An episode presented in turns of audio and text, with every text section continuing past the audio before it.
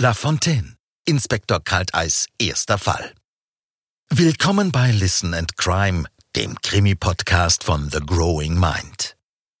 Begleiten Sie Inspektor Tristan Kalteis in fünf Episoden bei seinem ersten großen Fall. Und überführen Sie noch vor unserer Auflösung den Mörder. Mit etwas Glück gewinnen Sie ein paar True Wireless in Ihr Kopfhörer von Sennheiser im Wert von 199 Euro. Viel Spaß beim Rätseln und vergessen Sie nicht, wir alle haben Geheimnisse. Episode 1 Ein Silvesterabend mit tödlichem Ausgang. Geschrieben von Sebastian Krebitz, gelesen von Andy Wörz. Inspektor Tristan Kalteis stand am Balkon und ließ seinen Blick über die Stadt schweifen. Die Pandemie hatte die sonst zu Silvester tobende City in ein ruhiges Lichtermeer verwandelt. Genüsslich zog er an seiner Zigarette und erinnerte sich an seinen aufsehenerregenden großen Fall vor genau einem Jahr. Den Fall des ermordeten Unternehmers und Philus Paul Richard. Sofort sah er die blonde Schönheit Veronika Marx vor seinem geistigen Auge. Er hörte ihre einprägsame Stimme, als sie im Verhör zu ihm sagte, Inspektor Kalteis, hier ist die Wahrheit über die anwesenden Gäste oder Pauls Freunde. Jeder von ihnen hat Geheimnisse und ein Motiv, und jeder von ihnen wäre zu diesem Mord fähig gewesen. Der Mord an Paul Richard. Doch beginnen wir am Anfang, oder besser gesagt, am Ende, dem Ende von Paul Richard. Genau 30 Minuten nach Mitternacht am 1. Jänner 2020 stieg Inspektor Kalteis aus dem Auto und zog ein letztes Mal an seiner Zigarette, bevor er sie am Boden ausdämpfte. Die beeindruckende Villa im Jugendstil türmte sich wie ein dunkler Riese vor ihm auf. Er kannte das Anwesen. Hin und wieder war er bei Tageslicht daran vorbeigefahren und im nahegelegenen Park spazieren gegangen. Oft hatte er das grüne Dach mit dem runden großen Fenster und den üppigen Verzierungen bewundert. Wie es wohl sein mag, in so einem Haus zu leben, hatte er sich dann sehnsüchtig gefragt. Doch jetzt war alles anders. Dieses Haus war anders. Es verströmte eine düstere Dunkelheit. Es schien alles Licht zu verschlingen. Der junge Inspektor atmete tief durch, zog sich blaue Gummihandschuhe über und betrat die Villa. Sie gehörte dem erfolgreichen Unternehmer und Gründer der Werbeagentur La Fontaine, Paul Richard. Kaum hatte er die Schwelle übertreten, spürte er eine widernatürliche Energie. Möglicherweise war das einfach eine Begleiterscheinung von derartigen Verbrechen. Im Foyer nahm er die erwartungsvollen und verstörten Blicke der anwesenden Gäste wahr. Unbeirrt, ohne auch nur einen Gesichtsmuskel zu verziehen, ging er mit einem Streifenpolizisten an ihnen vorbei. Er staunte über die Treppe aus weißem Marmor, als er in den ersten Stock stieg. Dort bemerkte er, dass der hölzerne Parkettboden leicht knarrte. Genau an der Stelle, wo sich der Aufgang in den zweiten Stock befand. Der Kollege führte Kalteis einen erhellten Flur entlang. Vor einem Zimmer blieb er stehen und deutete nach rechts. Der Inspektor hörte das unverkennbare und vertraute Geräusch des Blitzauslösers einer Kamera. Die Spurensicherung war schon hier. Die Kollegen erinnerten ihn an emsige Bienen, die routiniert herumwuselten und einem unsichtbaren Plan folgten. Mit jedem Klack des Auslösers wurde die groteske Szenerie erhellt. Der Unternehmer und medienbekannte Playboy Paul Richard lag auf dem Bauch in einer dunkelroten, nach Eisen riechenden Blutlache. Unweit daneben befand sich ein blutgetränkter Tischbrunnen. Es handelte sich dabei offenbar um die Mordwaffe. Auf der Schieferplatte des Brunnens stand in geschwungener Schrift La Fontaine. von seinem Lebenswerk erschlagen, dachte Kalteis. Er kam nicht umhin, die Ironie der Situation zu erkennen. Sein Blick folgte den kleinen nummerierten Täfelchen der Spurensicherung. Erst jetzt fiel ihm die Unordnung im Arbeitszimmer auf. Der große gläserne Aktenschrank stand weit offen. Mappen und Zettel lagen verstreut auf Schreibtisch und Boden. Darunter entdeckte er ein Foto, das seine Aufmerksamkeit erregte. Doch gerade als Inspektor Kalteis einen Fuß in das Zimmer setzen wollte, rief eine kräftige und tadelnde Stimme Herr Inspektor, die Schuhe bitte. Das ist ein Tatort. Kalteis erstarrte und errötete beschämt. Wie konnte er das vergessen? Es war zwar sein erster großer Fall, aber das durfte nicht passieren. Ohne zu zögern schlüpfte er in die blauen Schuhüberzüge. Hoffentlich würde sich dieses Missgeschick nicht am Präsidium herumsprechen, dachte er. Dann konzentrierte er sich wieder auf das Foto. Es zeigte das Opfer Paul Richard in jüngeren Jahren gemeinsam mit einer Frau. Beide lächelten. Auf der Rückseite las er Marlene und ich. Sorgfältig zog Kalteis einen Plastikbeutel aus seiner Jackentasche und verwahrte das Beweisstück. Danach untersuchte er die Leiche. Sofort fiel ihm die tiefe, klaffende Wunde am Hinterkopf auf. Der oder die Täterin musste mit einer ordentlichen Wucht zugeschlagen haben. Die Augen des Opfers waren weit aufgerissen, das Gesicht zu einer Fratze verzerrt. Der Mann auf dem Foto war nicht mehr zu erkennen. Ein paar Bluttropfen führten zur Tatwaffe. Wurden die Leiche oder der Tischbrunnen bewegt? fragte der Inspektor. Ein Kollege antwortete, ja, Veronika Marx hat die Leiche gefunden. Sie ist eine der Gäste und eine Freundin des Opfers. Sie hat nach eigenen Angaben im Affekt den Tischbrunnen kurz in die Hand genommen und ihn dann sofort wieder fallen lassen. Außerdem versuchte sie, das Opfer umzudrehen, um Hilfe zu leisten, es gelang ihr jedoch nicht.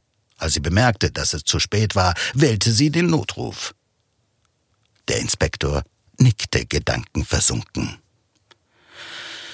Na, wen haben wir denn da? Der arme Kerl wird wohl statt ins neue Jahr gleich direkt in den Sarg rutschen. Gerichtsmediziner Dr. Rauder betrat den Raum. Kalteis konnte dieser Art Humor absolut nichts abgewinnen. Noch nicht zumindest. Möglicherweise stellte sich dieser schwarze Humor nach vielen Jahren von selbst ein. Ein kleiner Mechanismus zum Schutz vor grausamen Verbrechen und Tod. Hallo, Dr. Rauder, sagte der junge Inspektor. Sehen Sie sich das bitte an und geben Sie mir über erste Ergebnisse sofort Bescheid. Der Gerichtsmediziner wollte etwas erwidern, da setzte Kalteis gleich fort. Ich weiß, dass Sie erst nach der Obduktion genaueres sagen können, aber erste Einschätzungen wären hilfreich. Dr. Rauder nickte und machte sich an die Arbeit. Eine zierliche Frau von der Spurensicherung wandte sich an den Inspektor. Ich habe verschiedene Fingerabdrücke auf dem Tischbrunnen gefunden. Sie reichte ihm außerdem ein Smartphone in einem Plastikbeutel. Das Telefon des Opfers ist gesichert und dauerhaft entsperrt. Sie können es mitnehmen. Wir konnten keine Fingerabdrücke darauf finden, aber die letzte versendete Nachricht des Opfers wird Sie interessieren. Der Inspektor nahm neugierig das Beweisstück entgegen und tippte durch das Plastik auf das Display.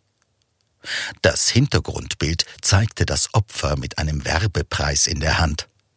Kalteis schüttelte kurz den Kopf über diese offensichtliche Selbstverliebtheit und tippte auf Nachrichten. Aha, höchst interessant, murmelte er. Dann wandte er sich an einen der Polizisten. Begleiten Sie mich bitte zurück nach unten ins Foyer. Es wird Zeit, mit den Gästen dieser Silvesterfeier zu reden.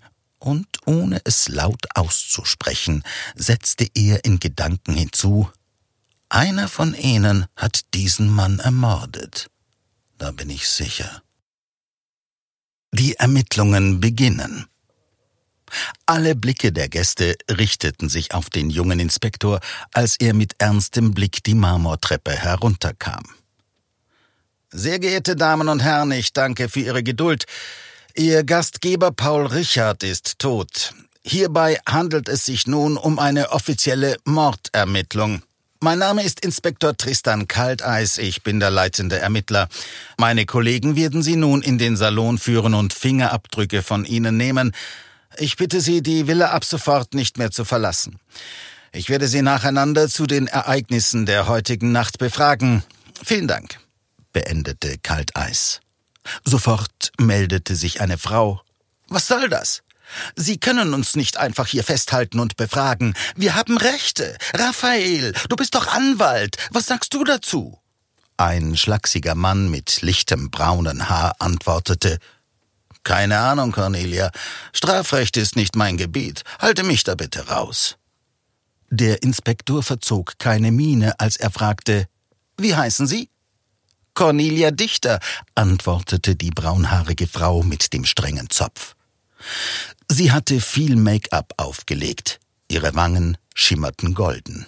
Dicht neben ihr stand ein Mann. Sehr geehrte Frau Dichter, begann Kalteis. Doch, ich kann Sie festhalten und befragen. Es handelt sich hier um eine Mordermittlung. Das ist keine verspätete Mitternachtseinlage. Sie werden unseren Anweisungen Folge leisten. Danke für Ihr Verständnis. Die Gäste wurden von zwei Polizisten in den prunkvollen Salon geführt. Kalteis wandte sich an einen Kollegen. Wo ist Veronika Marx, die Frau, die das Opfer gefunden hat? Der Polizist deutete ihm mitzukommen und führte ihn in die Küche. Kalteis fielen sofort die moderne Kochinsel und die gigantischen silbernen Kühlschränke ins Auge. Oh, sogar mit Eiswürfelfunktion, murmelte der Inspektor halblaut. Sein Blick wanderte an der beeindruckenden Fensterfront entlang.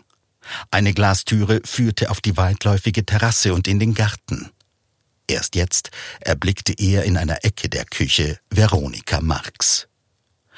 Die attraktive blonde Frau hatte ein dunkelrotes Kleid aus Satin an und saß zusammengesunken auf einem Stuhl. Man hatte ihr eine goldglänzende Rettungsfolie über die Schulter gelegt. Eine Polizistin saß neben ihr und redete der offensichtlich traumatisierten Frau gut zu. Langsam näherte sich Kalteis. Frau Marx, ich bin Inspektor Kalteis. Ich weiß, das alles muss sehr schwer für Sie sein, aber ich muss Ihnen dringend ein paar Fragen zur heutigen Nacht und zum Opfer stellen. Bekommen Sie das hin? fragte er die Blondine so mitfühlend wie möglich. Veronika Marx sah auf. Tristan Kalteis bemerkte eine unerwartete Stärke und Entschlossenheit in ihren Augen, als sie sagte Ich bekomme das hin. Der Inspektor führte sie in die Bibliothek der Villa. Das Verhör von Veronika Marx der Inspektor sah in die saphirblauen Augen der jungen Frau, die ihm gegenüber saß. Er betätigte das Aufnahmegerät und sprach Es ist der 1.1.2020 und die Uhrzeit ist Seine Augen wanderten zu seiner Armbanduhr. Ein Uhr eins. Äh, wir befinden uns in der Bibliothek der Villa des ermordeten Unternehmers und Gründers der Werbeagentur La Fontaine, Paul Richard. Bei mir sitzt Veronika Marx, eine der anwesenden Gäste und Freundin des Opfers. Sie hat den Verstorbenen gefunden und die Polizei gerufen. Die weichen Gesichtszüge der jungen Frau erstarrten, als der Inspektor die letzten Stunden so emotionslos zusammenfasste. Er hat die Bibliothek gehasst, wissen Sie? Sagte sie unvermittelt. Kalteis war überrascht. Wie bitte? fragte er erstaunt. Die Bibliothek, wiederholte Veronika und zeigte auf all die Bücher, die sie umgaben. Paul betrat diesen Raum so gut wie nie. Er hat die Bibliothek vom Vorbesitzer übernommen, aber da er nichts für Literatur übrig hatte, waren nur die Putzfrauen hier. Und ich.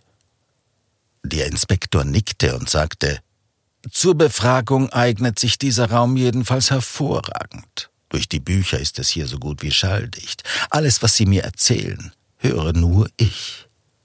Er hoffte, ihr damit ein Gefühl von Sicherheit zu geben. Die anderen Gäste warteten im Salon. Dazwischen befand sich auch noch das Billardzimmer. Kalteis setzte fort. Bitte stellen Sie sich vor und erklären Sie Ihre Beziehung zum Opfer. Veronika band sich ihre blonden Haare zusammen, als würde sie gleich einer schweren Prüfung entgegentreten. Dann sagte sie Mein Name ist Veronika Marx, ich bin 26 Jahre alt und Paul ist entschuldigen Sie, war ein inniger Freund. Außerdem hatten wir gelegentlichen Geschlechtsverkehr. Der Inspektor zuckte zusammen. Ihre Direktheit hatte ihn überrascht. Er blickte auf seine Notizen. Das Opfer war 47 Jahre alt.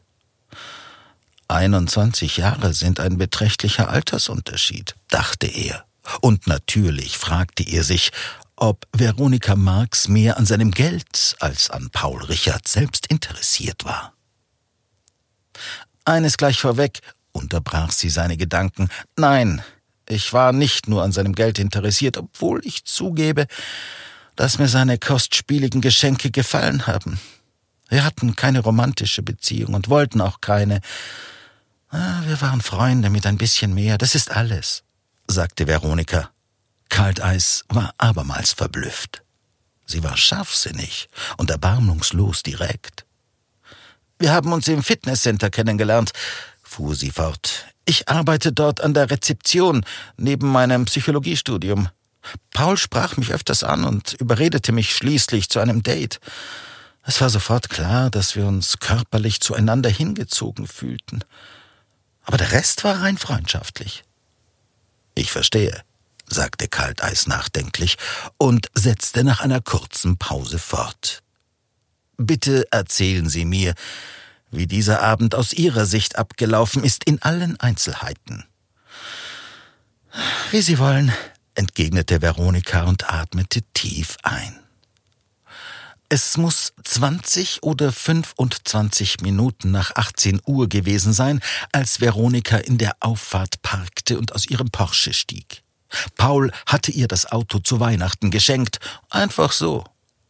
Sie klingelte, aber niemand öffnete.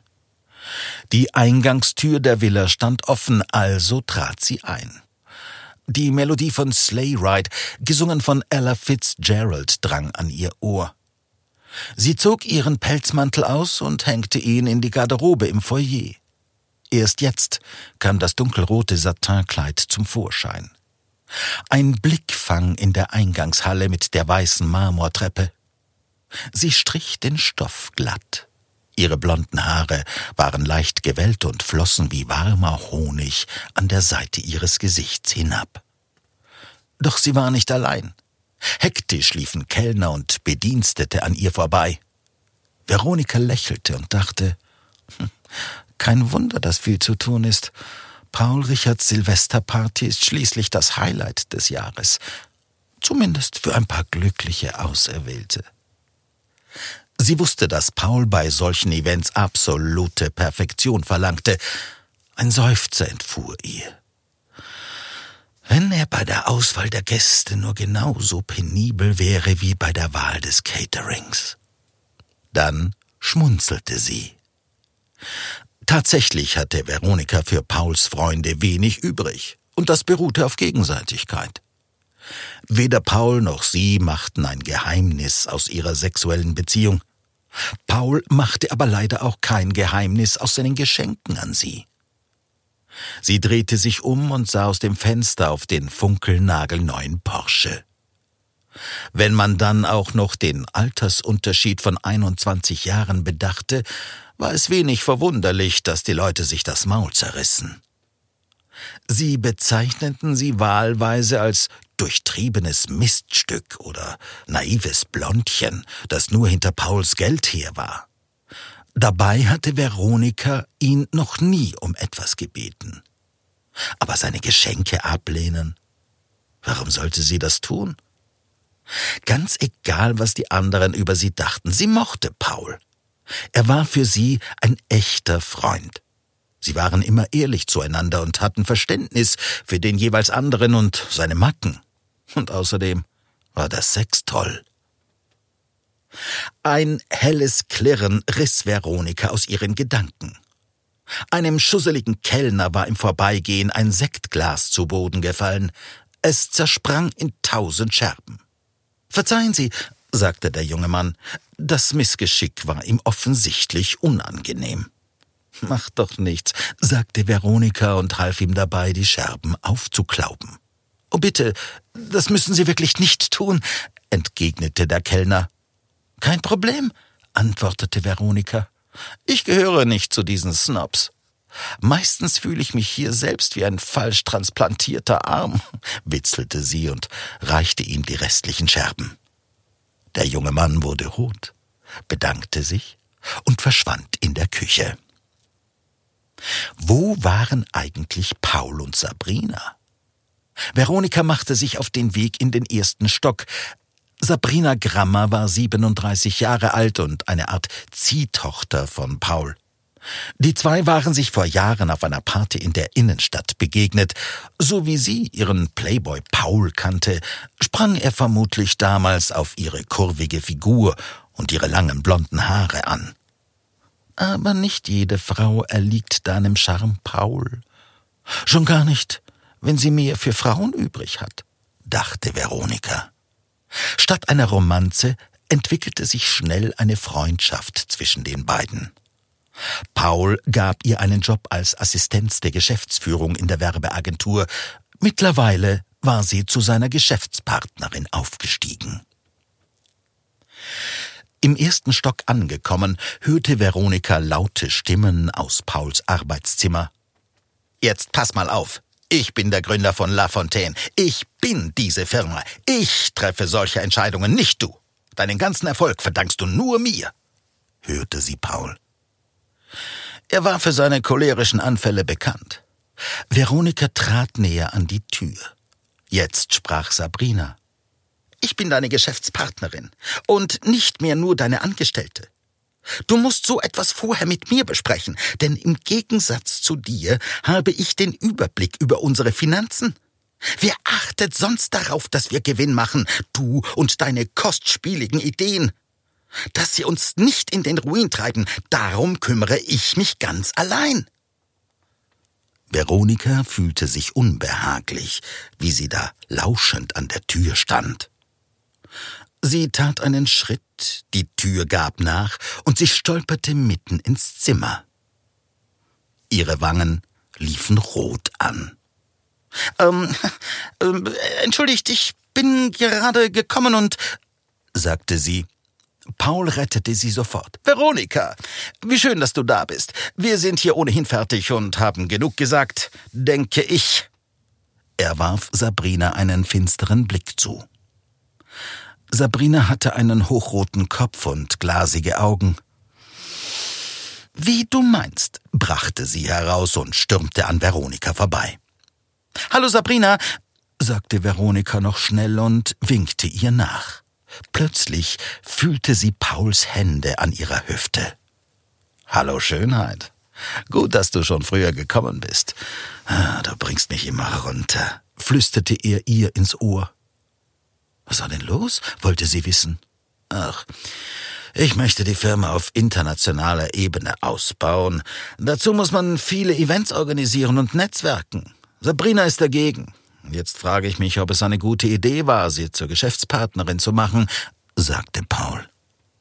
Veronika drehte sich zu ihm um und sah in seine karamellfarbenen Augen. Die schwarzen, welligen Haare hatte er fein säuberlich nach hinten frisiert. In dem weißen Anzug sah er aus wie Pierce Brosnan als James Bond. Warum musste Sabrina auch dieses Telefonat hören? Als wäre der Abend heute nicht schon stressig genug für mich, sagte Paul plötzlich. Was meinst du? fragte Veronika neugierig. Thomas hat tatsächlich auf meine Einladung reagiert und zugesagt, erklärte er, und Veronika konnte das Unbehagen in seiner Stimme hören. Thomas Schumann war der Besitzer des Taste and See Konzeptrestaurants. Veronika war einige Male dort gewesen, wenn La Fontaine eine Veranstaltung gab. Thomas war in Pauls Alter und ein Freund aus Kindheitstagen. Gemeinsam mit Raphael Neuhauser waren sie das Trio. Mindestens einmal im Jahr gingen sie zusammen zum Angeln. Nur heuer nicht. Paul hatte eine kurze Affäre mit Thomas Ehefrau Helene gehabt, doch Thomas kam ihnen auf die Schliche. Paul hatte es daraufhin sofort beendet, aber Helene ließ sich trotzdem von Thomas scheiden. Der war nun am Boden zerstört und stinkwütend auf seinen ehebrecherischen Freund. Paul versuchte seitdem verzweifelt, die Freundschaft zu reparieren. Ohne Erfolg. Deshalb wunderte sich Veronika, dass Thomas heute tatsächlich kommen würde.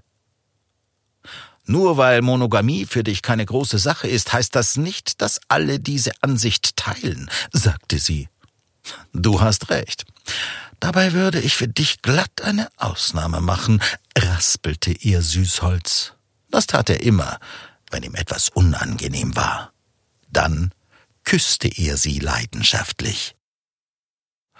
Kurz vor 19.30 Uhr kam Thomas an. Veronika begrüßte ihn im Foyer. Sie bemerkte sein verknittertes Hemd unter der Anzugjacke. Das Bügeln hatte früher wohl Helene übernommen. Sie hatte Mitleid mit dem armen Kerl.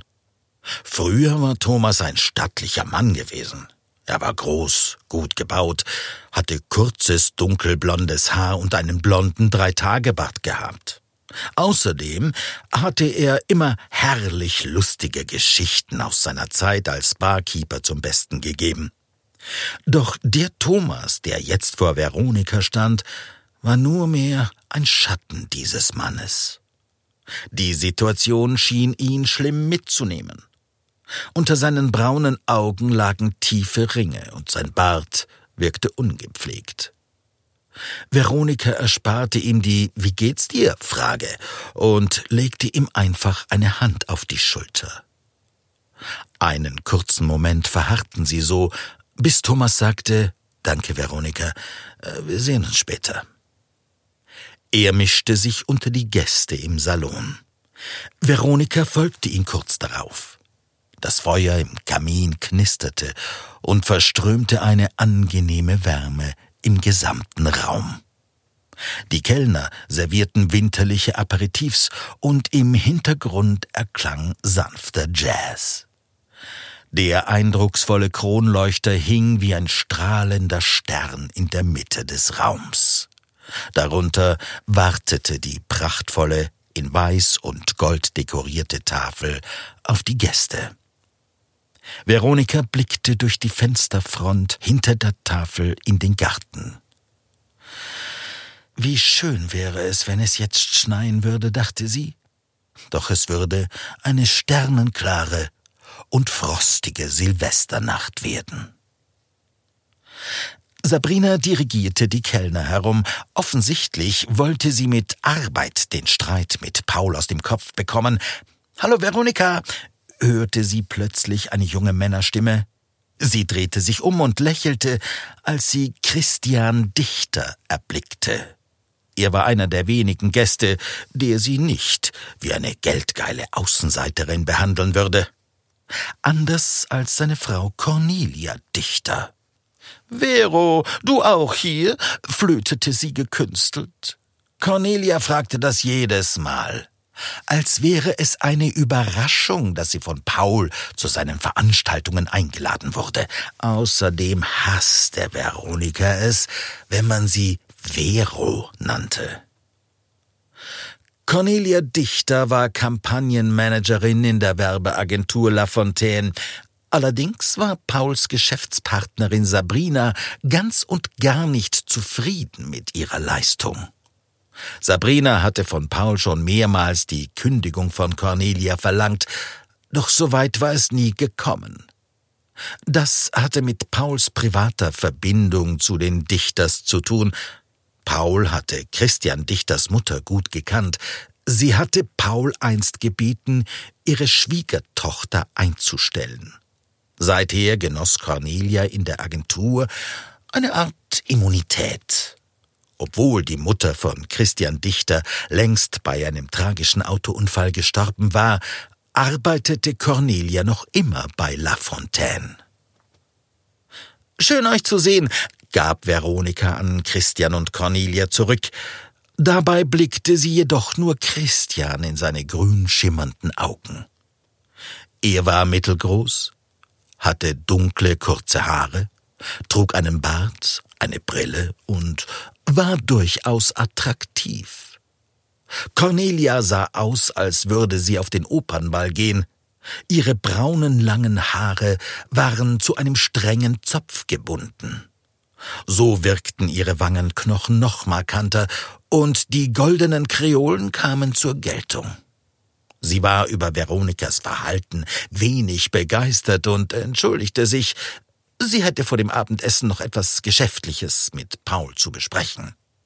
Es geht um die Kampagne des Jahrhunderts, erklärte sie und ging selbstbewusst davon. Vielleicht mochte sie mittlerweile ihre Arbeit, dachte Veronika. Christian schien genauso verwundert über das Verhalten seiner Frau zu sein wie Veronika. Doch er zuckte nur mit den Schultern und sagte grinsend, hm, schicker neuer Porsche. Du machst es den anderen aber auch wirklich schwer, dich nicht zu hassen. Veronika lachte und boxte ihm leicht in seinen Oberarm. Manchmal erinnerte Christian sie an Paul. Das stimmt, aber du weißt, dass ich mir so etwas nie wünschen würde. Bei Paul muss ja alles immer möglichst kostspielig sein, und außerdem habe ich mich mittlerweile an meine Rolle als männerverzehrendes, geldgeiles Miststück gewöhnt, antwortete sie. Wie gut, dass ich kein Vermögen besitze und nur einen einfachen Job in der IT habe, so bin ich vor dir sicher, lachte er. Sind das jetzt deine Worte oder die deiner Frau? gab Veronika zurück. Ihre, aber sag's ihr nicht, sonst bringt sie mich um, wenn sie weiß, dass ich dir das erzählt habe, antwortete Christian, und beide lachten wieder. Zurück im Verhör. Aber er war es nicht, der heute umgebracht wurde, endete Veronika. Eine einzelne Träne rann über ihre Wange. Inspektor Kalteis hatte aufmerksam zugehört und sich Notizen gemacht. Er empfand eine seltsame Verbundenheit zu dieser unbekannten blonden Frau. Wahrscheinlich hat sie diese Wirkung auf Männer, dachte er. Sie machen das großartig und sind eine gute Beobachterin, Frau Marx, sagte er freundlich. Veronika wischte sich die Träne von der Wange und lächelte. Dann atmete sie tief durch und erzählte weiter. Bleiben Sie dran. Verpassen Sie nicht die nächste Episode und seien Sie dabei, wenn Inspektor Kalteis den Rest von Veronika Marx erfährt und die anderen Gäste zu dem Mord befragt.